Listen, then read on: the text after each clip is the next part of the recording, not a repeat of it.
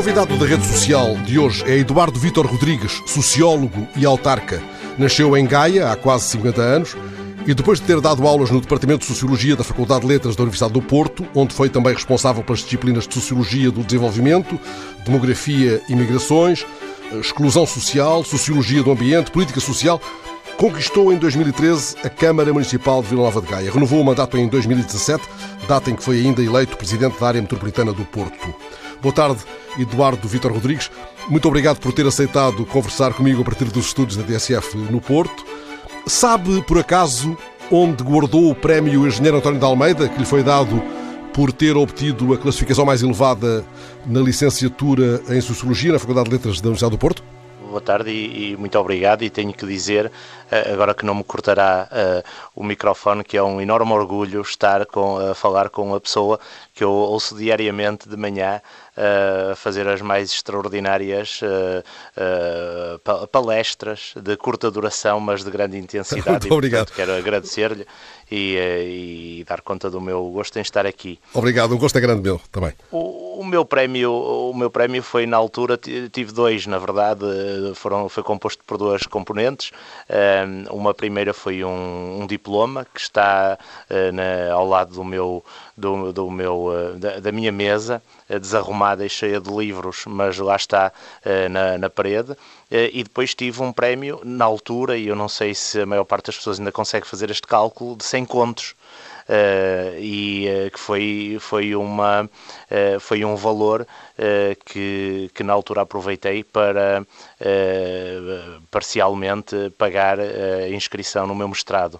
Portanto, na verdade, foi, foi, uma, foi um, um simbolismo na altura muito importante, porque eu vinha de dois anos difíceis, de, dos últimos dois anos do curso, uh, tinha tido necessidade de começar a pagar as propinas, naquela altura da introdução das propinas no ensino superior, no tempo do ministro Couto Santos, uh, e fui trabalhar uh, a tempo parcial como guia turístico na, na, nas Caves de Vinho do Porto, para poder pagar as propinas e depois na altura também para poder tirar a carta de condução.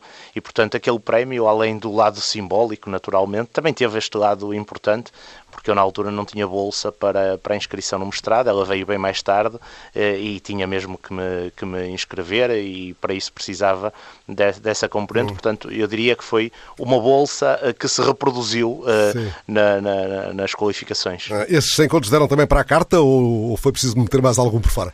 Não, na altura já tinha, já tinha tirado a carta, eu conseguia, eu, eu recebi este prémio uh, já com o curso terminado, eu tinha tirado a carta com a primeira, o primeiro, um, os, os, as primeiras gorjetas uh, da, da minha função de guia turístico na Real Vinícola e uh, metade foi o meu pai que me, que me deu e outra metade foram as gorjetas de facto que, que me permitia, que na altura eram extraordinárias, porque eu recebia tudo, recebia pesetas, recebia francos, recebia marcos, uh, os dólares eram maravilhosos, portanto eu tinha aquele momento áureo de acabar as visitas e de, e de, e de receber os agradecimentos em, em, em moeda estrangeira. Os seus bolsos nessa altura eram uma espécie de pequeno, pequena casa de câmbios ambulante.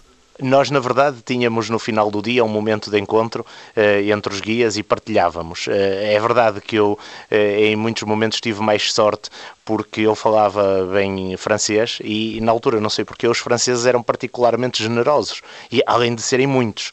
E, portanto, eu tinha mais francos normalmente do que as outras moedas todas que os meus colegas tinham. E, portanto, mas partilhávamos, mas sim, era de facto um, era, era de facto um acrescento muito interessante à pequena remuneração que tínhamos na altura. Durante alguns anos teve de trabalhar para ajudar a financiar os seus estudos. Essa circunstância, Eduardo Vitor Rodrigues, marcou as suas futuras opções de vida e o seu empenhamento cívico? Eu não tenho dúvidas nenhumas disso. Enfim, o que eu julgo que me começa por marcar é o meu pai, quando eh, muito cedo eh, está envolvido eh, nas dinâmicas locais do mundo associativo, na, na, área do, do handball, numa associação local lá da terra, a Associação Paroquial de, de Oliveira do Douro, e, e eu fazia um bocadinho aquele acompanhamento, mesmo noturno, na altura das férias, para as reuniões da direção, etc. E depois ficava na, na sala a jogar ténis de mesa, a minha modalidade favorita. E, e, portanto tinha aí uma, um acompanhamento que me fez perceber o quanto era importante a dedicação aos outros, porque obviamente aquilo era um, um trabalho absolutamente voluntário. Uh, e depois, eu não sei se foi a minha formação que adaptou uh, os, meus, os meus padrões, os meus conceitos, ou se foram esses conceitos iniciais que ajudaram as, as minhas opções de formação. E depois, claro, as dificuldades também eu julgo que nos fazem valorizar o próprio trajeto. Uma das coisas que nos, que nos importa hoje em dia é repensar uh, a forma uh, fácil como muitos jovens obtêm tudo e mais alguma coisa, e a, certa, a começar os meus filhos, e a certa altura uh, perdem o sentido e o valor da, do suor que é necessário para o efeito, e eu senti-o bem na altura. Isso que me diz faz-me convencer de que é muito diferente, de facto, o quadro de conforto, enfim, nada de confusões com zona de conforto, esse palavrão aí muito evocado aqui há uns tempos, o quadro de conforto dos jovens de Gaia, que podem vir a usufruir em breve da designação da sua cidade como capital europeia da juventude, creio que lá para 2024. Gaia concorre com uma série de cidades da Europa Central. Uh, Apresenta-se com um projeto que o vereador do Pelouro considerou extremamente ambicioso. Dê-me, por favor, um ou dois exemplos que traduzam essa ambição Olha, o primeiro exemplo que eu acho que nos diferencia de, de, de, das outras candidaturas, que todas elas têm relevância, mas, mas evidentemente nós estamos muito confiantes pelo trabalho que foi feito, é exatamente isto, o trabalho que foi feito. Ou seja, uma candidatura à Capital Europeia da Juventude é, por norma, uma candidatura apresentada para fazer alguma coisa. E nós andamos nos últimos três anos a fazer muita coisa para apresentar a candidatura. Nós não partimos para a candidatura para mobilizar os jovens. A nossa candidatura é o produto da mobilização dos jovens.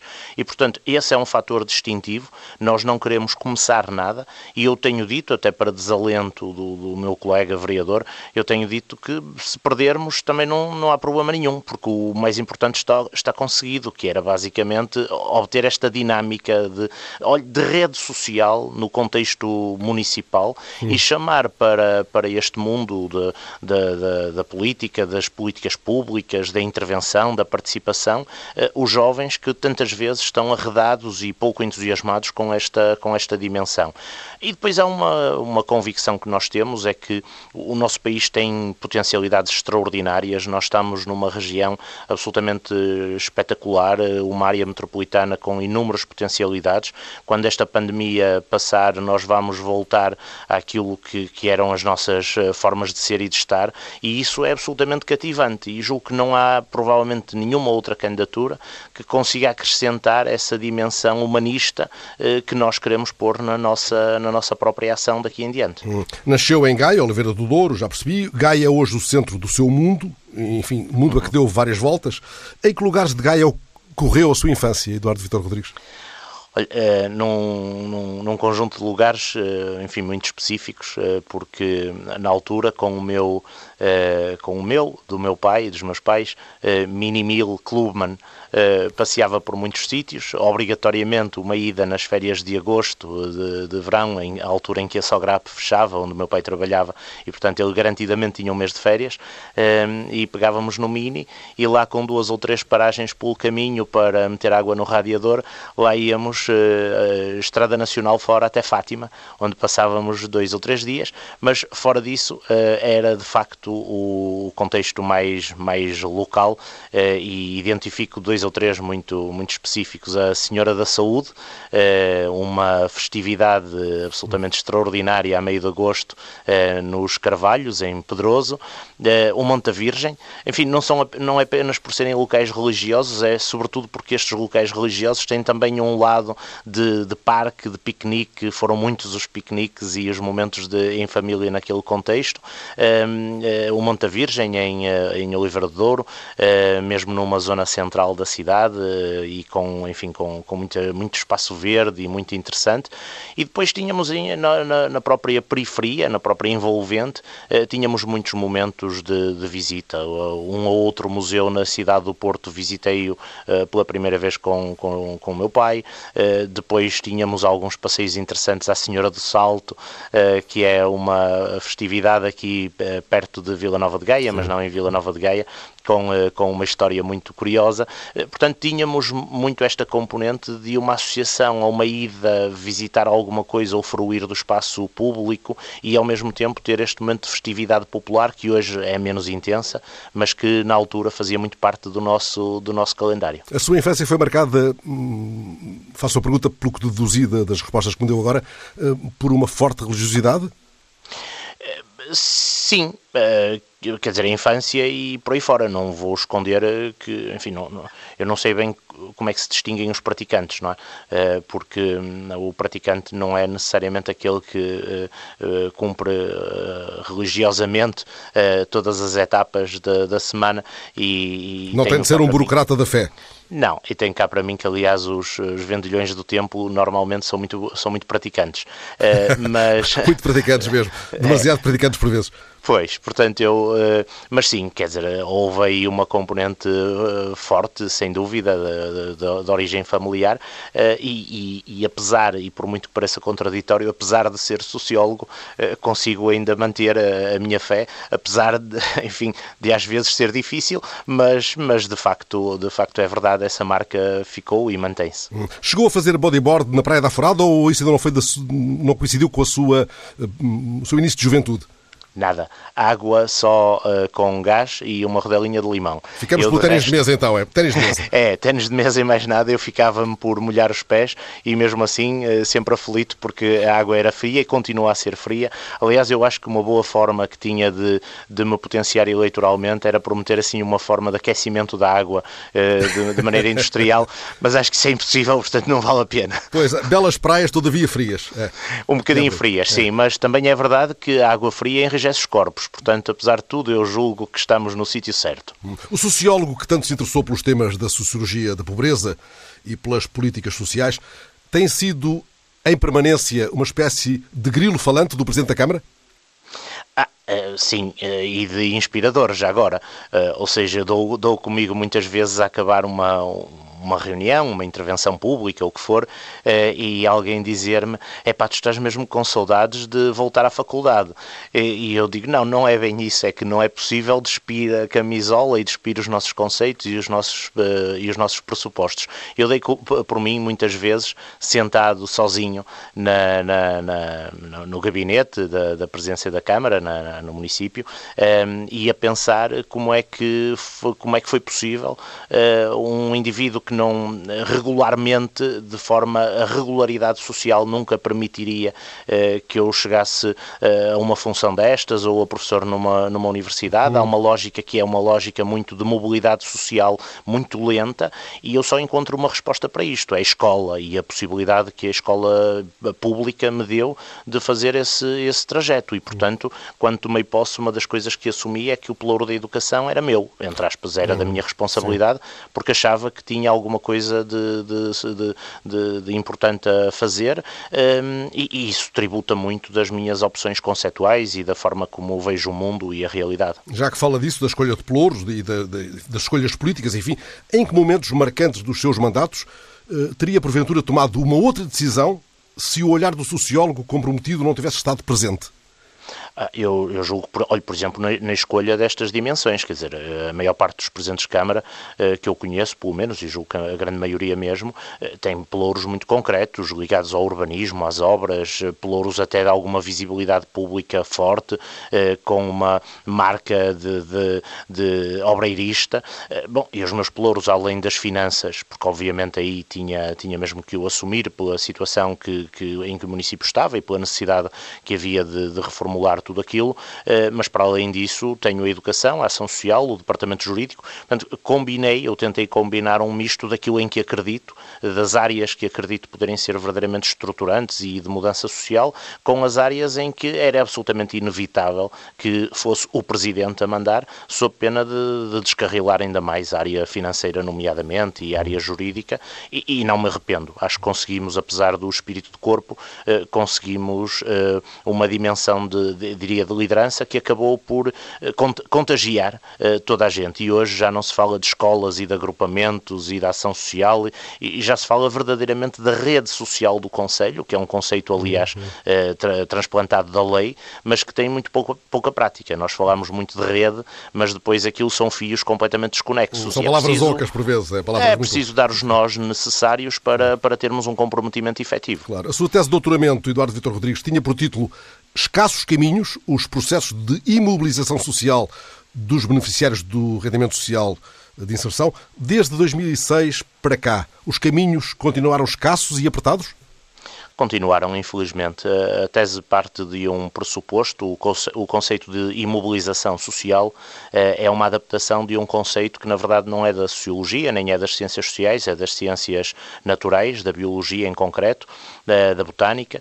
Eh, o conceito de imobilização diz respeito àquilo que são eh, as ervas daninhas e as ervas parasitas, entre aspas, que se situam à volta de uma planta principal e que lhes sugam os nutrientes, impedindo que a planta cresça.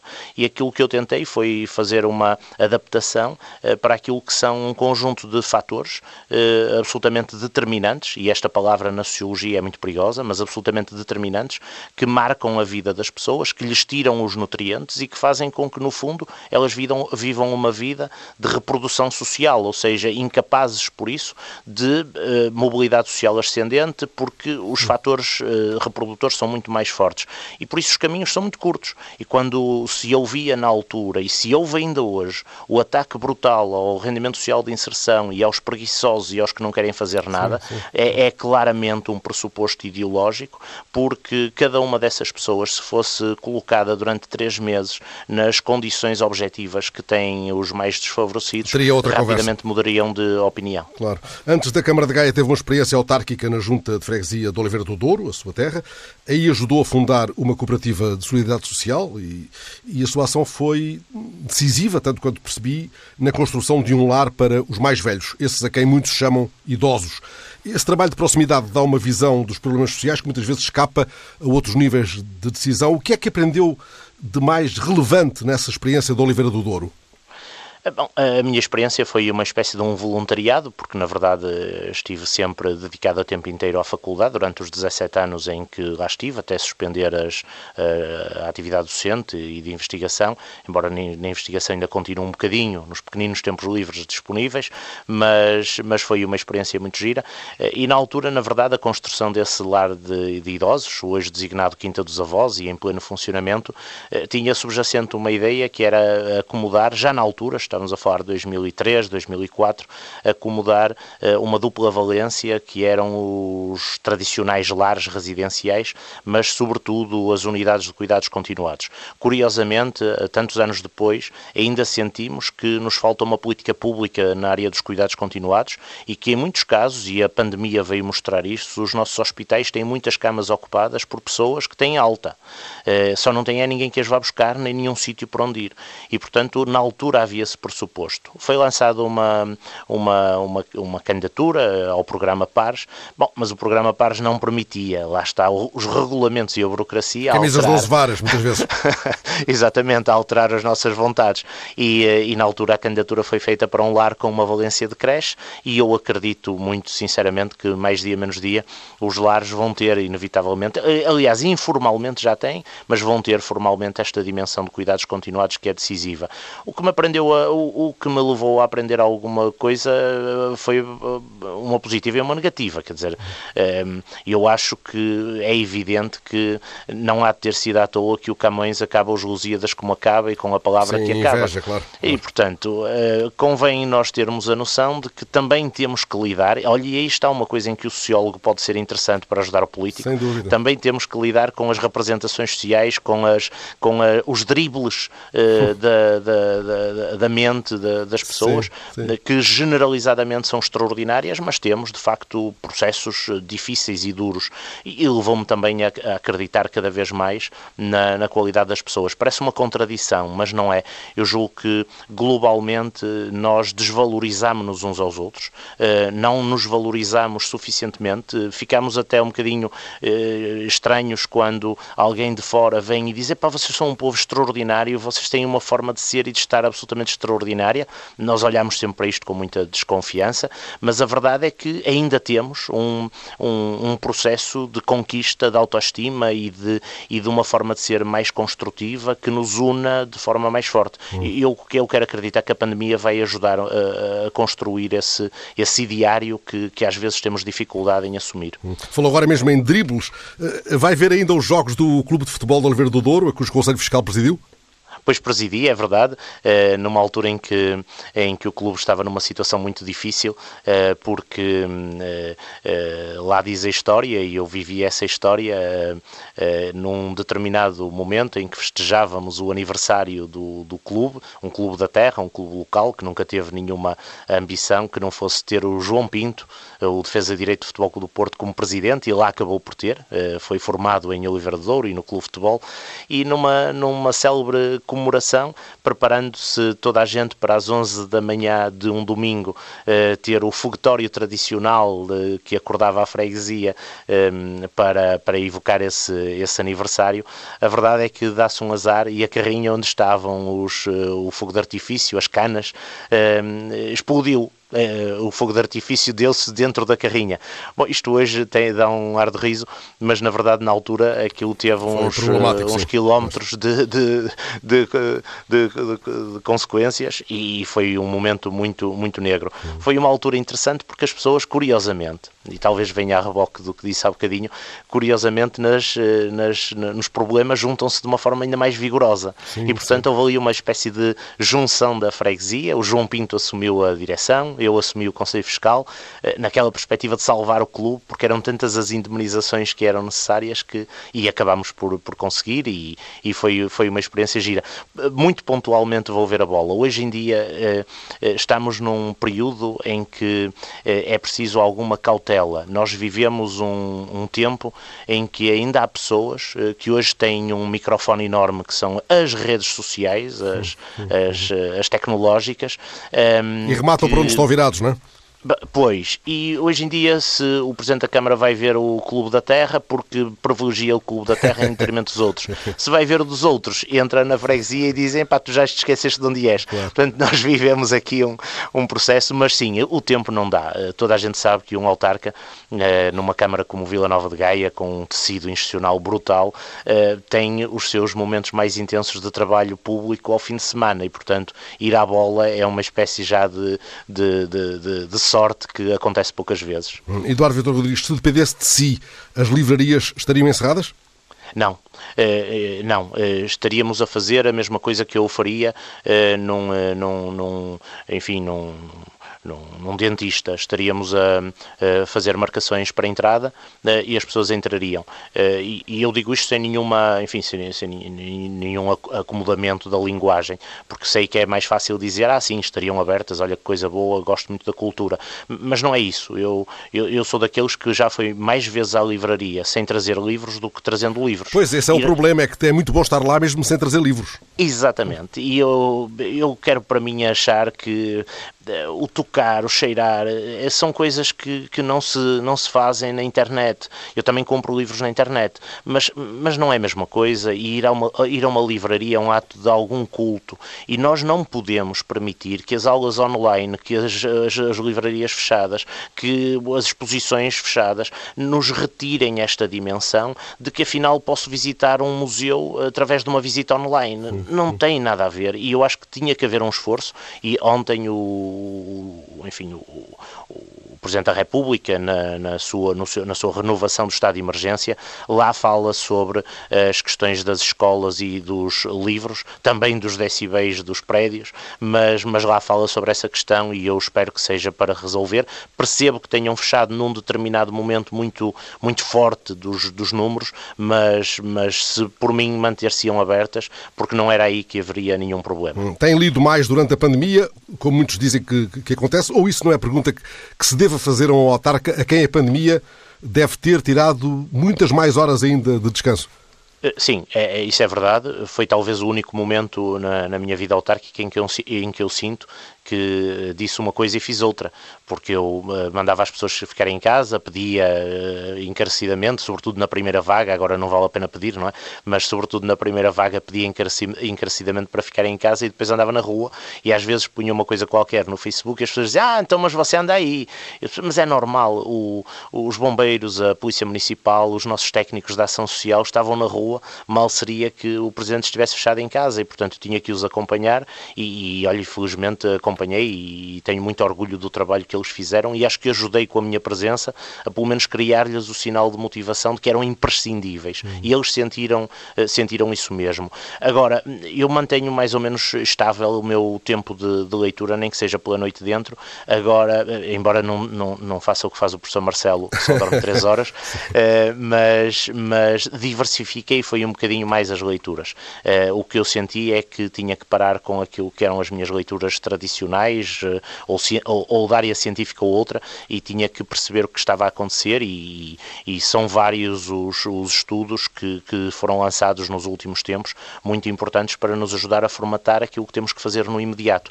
Porque ser autarca e responder a uma pandemia não é propriamente acordar bem disposto e, e, e decidir vou, vou fazer isto hoje. Não, uh, tem que ter um, um suporte de, de, de, enquadramento para, para isto não serem medidas avulsas e, portanto, se houve alguma alteração foi passar a ler coisas sobre pandemias e crises, ao ponto do próprio município ter feito um trabalho que eu acho que é muito giro por, por parte dos nossos técnicos do Arquivo Municipal, que foi um pequeno livro, uma pequena brochura, a partir dos dados do, eh, do da imprensa da altura, uh, sobre o que foi a gripe espanhola uh, na, na, em toda esta região, uhum. e foi também muito giro ver como há similitudes extraordinárias e como há diferenças enormes. Claro. Qual é o setor de atividade cuja recuperação lhe parece mais comprometida aí no seu Conselho? A restauração também, como se imagina que em toda a parte? Sim, eu, eu, julgo que aí nós vamos ter um problema. Embora eu, eu, eu, tenha, eu assista com muita atenção ao que se vai escrevendo e dizendo, e devo dizer que na prática eh, parte do problema não se coloca. Ou seja, onde é que nós estamos a ter verdadeiros problemas? Estamos a ter problemas na eh, restauração e talvez isto sirva de aprendizagem. Estamos a ter problemas na restauração que foi sobretudo vocacionada para o cliente efêmero e para o turista. Aquela restauração eh, que tinha casa feita, eh, como se costuma dizer, eh, é uma restauração que passou a ter outro tipo de, de abordagem, agora o takeaway, e em muitos casos, e eu já estive em mais do que um, na fila da, espera pelo, pelo, pelo, almoço, naqueles dias em que sou eu que tenho que fazer o almoço em casa, vou buscá-lo, eh, eu ia muito, via muitas vezes pessoas a dizer, opá, olha, nem precisava, a minha mulher até começou a mandar vir de virmos buscar comida, não havia necessidade de gastar dinheiro, mas é uma forma de ajudar o seu José. E, portanto, havia aqui, há aqui também uma dimensão que aqueles que têm a, a clientela feita verdadeiramente tiveram muito menor impacto. Mas sim, a restauração, eh, acho que tudo que seja atividade cultural vai ter um impacto brutal. As idas às, aos museus, a própria ida à biblioteca vai ter, vai ter inevitavelmente um impacto. Eh, e há outros que vão avançar muito rapidamente. Eu acho que na área do turismo as coisas vão avançar, mas era muito importante que a partir de agora eh, não nos, desculpe o termo, algarvizássemos no sentido de reconhecer que precisamos mesmo de, de cativar os nossos próprios uh, turistas, que são, somos nós próprios, e, e, que nos momentos de crise uh, somos uns que suportamos os outros. Hum, estamos uns para os outros, sim. Onde é que as frasezinhas de Gaia podem rivalizar com as melhores do Porto? Já que ah, estamos a falar isso, de mesa. Isso nem, nem há comparação, não é? Quer dizer, eu achei essa pergunta eh, faz-me menorizar o Porto e eu não quero, não quero, não, não quero fazer essa maldade. Faço-lhe a pergunta é? porque encontrei referências a, a francesinhas de Gaia de, que seriam os melhores grande, do, do universo. Já não sei onde. Sim, de grande categoria claro, de grande categoria, como aliás o nosso peixe da furada ou da aguda uh, bate facilmente o peixe de Matozinhos. Portanto, eu diria que quando nós identificamos o Gaia Todo um Mundo como a nossa assinatura, é mesmo porque nos achamos os melhores do mundo. Quer dizer, isso faz parte de, do norte e das nossas raízes. Cada um de nós está no melhor sítio do mundo. Já é, que me responde assim, a Frente Ribeirinha é a menina dos olhos da autarquia quando se trata de preservação patrimonial e de reabilitação da paisagem, do que quer que seja? É, neste momento é, claramente. Nós temos 17 km de orla ribeirinha, eh, que estava completamente, não vou dizer abandonada no sentido, enfim, estava até excessivamente naturalizada, eh, muito matagal e pouca fruição. Eh, foi feito um investimento nos 15 km de orla marítima durante o nos últimos anos, que foi muito forte, mas que foi muito centrado na Orla Marítima e que trouxe uma especulação imobiliária enorme. Na Orla Ribeirinha, nós estamos a fazer um investimento colossal de 24 milhões de euros de reabilitação, de passadiços, de, de, de zonas pedonais, de zonas de ciclovia, etc. Um, é numa obra absolutamente extraordinária para reabilitar aquela frente de rio, depois de termos feito todo o trabalho de saneamento e de, de tratamento de águas residuais, e um, eh, teremos uma vantagem, é que não há construção. Mesmo atualmente estamos na revisão do PDM, e uma coisa que eu deixei claro é que ali, aquelas colinazinhas, não, não há construção nenhuma e aquilo tem que ser um espaço de fruição, porque de cada vez que há reabilitação, reabilitação urbana, ambiental, surge, surgem logo os galifões do urbanismo a tratar do assunto e nós queremos preservar aquela zona porque o Rio Douro é uma joia da região e quanto mais desvirtuarmos as joias, menos elas serão joias. E já que a conversa vai por aí, que contributos pretende dar a cidade de Gaia na gestão do tráfego fluvial uh, e no aproveitamento do rio como lugar de recreio, de desporto, de lazer, de fruição Sabe, pura?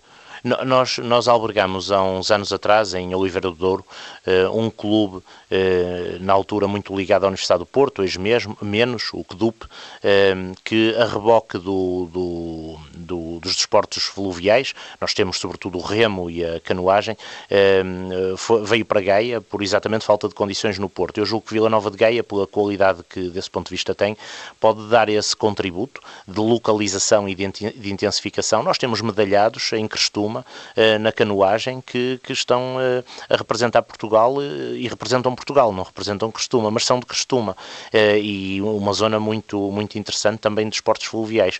Mas eu julgo que podemos fazer mais do que isso, que é eh, aprender com a história e reconhecer que uma parte do nosso tráfego fazia-se, por exemplo, a ida do milho e do pão de milho para o Porto, abastecendo de manhã as mercearias, fazia-se a partir de Avintes e da broa de Avintes e fazia-se por barco, por, pelo rio. Hoje o rio parece que se tornou uma inevitabilidade turística quando tem potencialidades enormes.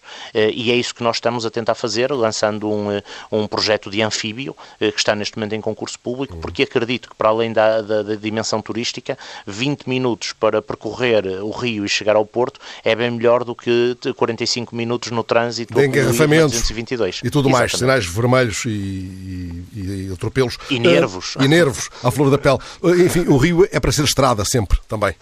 Na minha opinião, sim. Eh, e uma estrada de, de vai e vem, diz-se muitas vezes que a mesma água não passa debaixo da ponte, no Rio Douro passa, porque as marés são tão intensas que, por exemplo, neste momento em que temos a cota d'água uh, acima, de, enfim, acima do, do, limite e temos, de facto, zonas com, uh, com, uh, com, com contexto cheia, percebemos bem que quando o mar não aceita a água do rio, ela retorna, de facto, e retorna passado, passando por baixo das pontes, trazendo algumas memórias consigo, são momentos em que uh, vemos com a intensidade das correntes uh, os, os bocadinhos de madeira que sobraram e que estão em estaleiro do, dos barcos rabelos, ou, uh, ou algumas outras coisas mais interessantes, como pequenos galinheiros parcialmente destruídos, mas, mas é de facto um momento em que percebemos que o rio é um canal de comunicação Vai extraordinário. Fluxo vai e vem fluxo. e depois para as margens significa basicamente que une eh, e não divide. O Porto e Gaia estiveram durante muitos anos divididos, com um fogo de artifício de São João à meia-noite eh, vindo do Porto e depois à meia-noite e vinte, uma espécie de resposta vinda de Gaia com outro fogo de artifício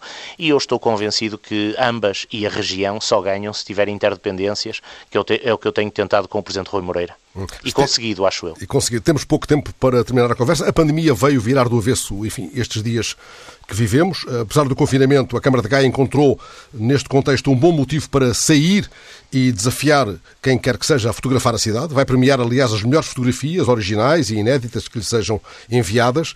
Para isso, desafia os fotógrafos profissionais ou amadores portugueses ou estrangeiros. Concurso cujas regras estão explicadas no sítio eletrónico da autarquia. Está aberto até ao fim de março. As seis melhores fotos vão receber um prémio de 2.500 euros e muitas delas vão ser publicadas em livros. Ora bem, que lugares da cidade fotografaria se decidisse concorrer, Eduardo Vitor Rodrigues? Eu, eu, fiz, uma, fiz já uma fotografia, eu gosto muito de fotografia, embora gosto porque gosto, não tenho nenhuma habilidade concreta. Um, e, e, fiz uma fotografia absolutamente demolidora para mim próprio, que foi do, um, do, do, alto da Serra do Pilar, junto ao nosso ao mosteiro, uh, uma fotografia que, que, que, que, apanhou o perfil todo da Avenida de República. Um, a Avenida República é a zona do metro e a zona de... É a espinha dorsal, enfim, do é, trânsito é em Gaia. Um, é, é, neste momento um bocadinho substituída pela zona do Freixo, mas sim, é, continua a ser, do ponto de vista local, continua a ser a grande avenida central de Vila Nova de Gaia. E sabe que nessa fotografia não havia uma única pessoa e não havia um único carro. E nós percebemos a partir daí como era importante perenizar este momento único pela negativa, mas também já agora único para nos fazer eh, lembrar tudo isto. E quem sabe se a partir do que vamos ver na fotografia não conseguimos refletir sobre nós próprios, sobre o que significa apostar na saúde, o que significa a saúde não, não propriamente de resposta à doença, mas a saúde de prevenção da doença, o que significa a cidade vazia e o que significa o cidadão engaiolado na sua casa, muitas vezes sem condições de, de vida, mas obrigado a ficar em casa ao frio, eh, com, com umidade, com, com tudo aquilo aquilo que marca algumas dificuldades que são evidentes, com filhos a fazer barulho e, e, e quanto isso significa de eh, valorização do espaço público quando pudermos fruir, como eu espero rapidamente poder ver a fruição do espaço público como zona de encontro, de, de, de, de intercâmbio de pessoas, de pessoas de vários sítios eh, eh, que nos visitam também e que, por exemplo, nos interpelam. No dia em que eu fotografei essa, em que fiz essa fotografia, estavam eh, dois casais de pessoas pessoas uh, francesas, uh, curiosamente, que me pediram para tirar uma fotografia, não sabendo que aquela fotografia ia ser uh, da, da, autoria do, do, do maire cá do sítio. e, eu, e eu tirei a fotografia, todo, enfim, muito satisfeito. Foram as, as quatro pessoas que eu encontrei, além do colega vereador que levava comigo nesse, nessa, nessa, nessa volta pela cidade, tirei-lhes a fotografia e, e pensei que eles iam embora, e não, eles ficaram a olhar para um lado, para o outro, maravilhados, e eu olhei para o mosteiro e olhei para o rio e disse, de facto, esta gente não quis uma fotografia deles, eh, quiseram uma fotografia do ambiente. Sim. E eu passo aqui todos os dias e tanta dificuldade tenho em olhar e ver. Eh, olhamos e já não vemos, olhamos e desvalorizamos porque é nosso. E temos que ultrapassar também esse modelo e começar a valorizar de uma forma mais assertiva aquilo hum. que é nosso. Para terminar, e já que nos levou a esse lugar mágico, tão, tão lá em cima, para uh, nos permitir uma visão de helicóptero sobre, sobre a cidade e o Conselho, agora onde é que íamos jantar?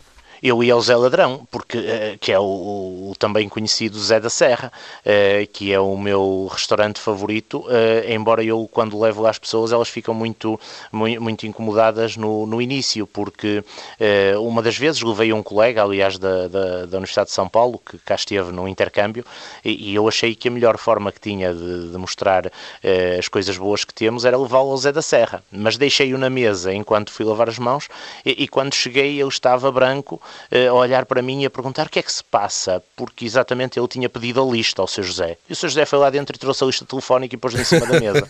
Portanto, tem que ser um restaurante em que se vai acompanhado, em que não nos importamos de ter eh, toalha de papel e, e guardanapos de papel, mas em que sabemos que depois, quando o seu José sai da cozinha com aquele ar de riso, traz as coisas extraordinárias caseiras, e depois há uma incerteza sempre que fica a certeza de que a comida é boa, mas a incerteza de quanto é que vai ser a conta porque uh, aquilo entre a caneta dele e, o, uh, e a toalha de papel e aquela relação que se faz do 2 vezes 4, 2 vezes 6, de repente já temos uma, uma conta que não imaginávamos, uh, ora tão barata, ora tão cara, porque aquilo depende de facto dos momentos em que ele, em, dos momentos emocionais que ele está a viver, mas era seguramente um sítio hum. catita que eu, que eu levaria com muito gosto e tenho a certeza que gostaria. Iremos a esse sítio seguramente quando levantar o nevoeiro. Agradeço-lhe Eduardo Vitor Rodrigues, sociólogo, Presidente de Câmara de Gaia. Agradeço-lhe esta conversa, porque são conversas como esta, justamente, que alargam e enriquecem a nossa rede social. Muito obrigado. Eu é que agradeço. Obrigado.